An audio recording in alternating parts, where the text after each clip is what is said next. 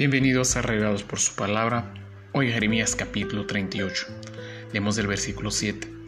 Y oyendo, Ebed Melech, hombre etíope eunuc de la casa real, que habían puesto a Jeremías en la cisterna y estando sentado el rey a la puerta de Benjamín. El amor no conoce extranjeros. Una vez más, el profeta Jeremías sufre un ataque de sus hermanos.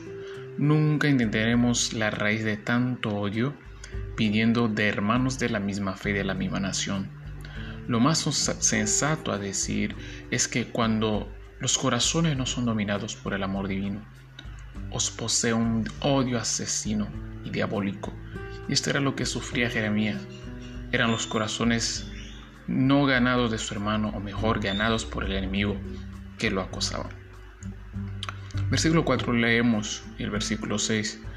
Y dijeron los príncipes al rey, muera este hombre, porque de esta manera hace desmayar las manos de los hombres de guerra que han quedado en esta ciudad y la mano de todo el pueblo, hablándoles tales palabras, porque este hombre no busca la paz de este pueblo, sino el mal.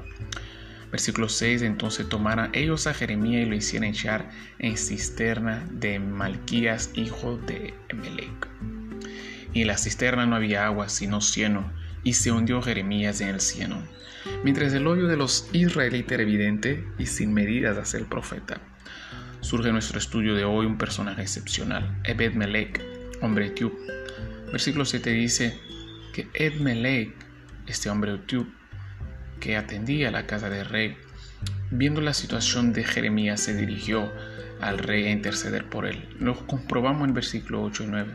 Ebed salió de la casa del rey habló al rey, diciendo, Mi señor el rey, mal hiciera estos varones en todo lo que han hecho con el profeta Jeremías, al cual hicieron echar en la, en la cisterna, porque allí morirá de hambre, pues no hay más pan en la ciudad.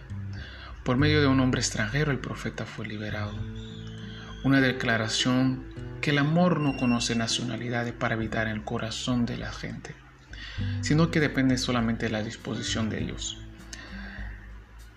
Desde las tierras lejanas de África, este hombre había estado sirviendo en un país extraño, justo en la corte israelita.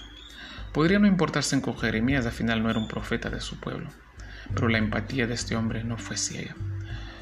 Otro sí en este pasaje es que Dios, además de Israel, ha estado interesado en atraer a otras naciones cercanas a ellos, tarea que no supieran representar y que no sería representada con ellos, sino con amor.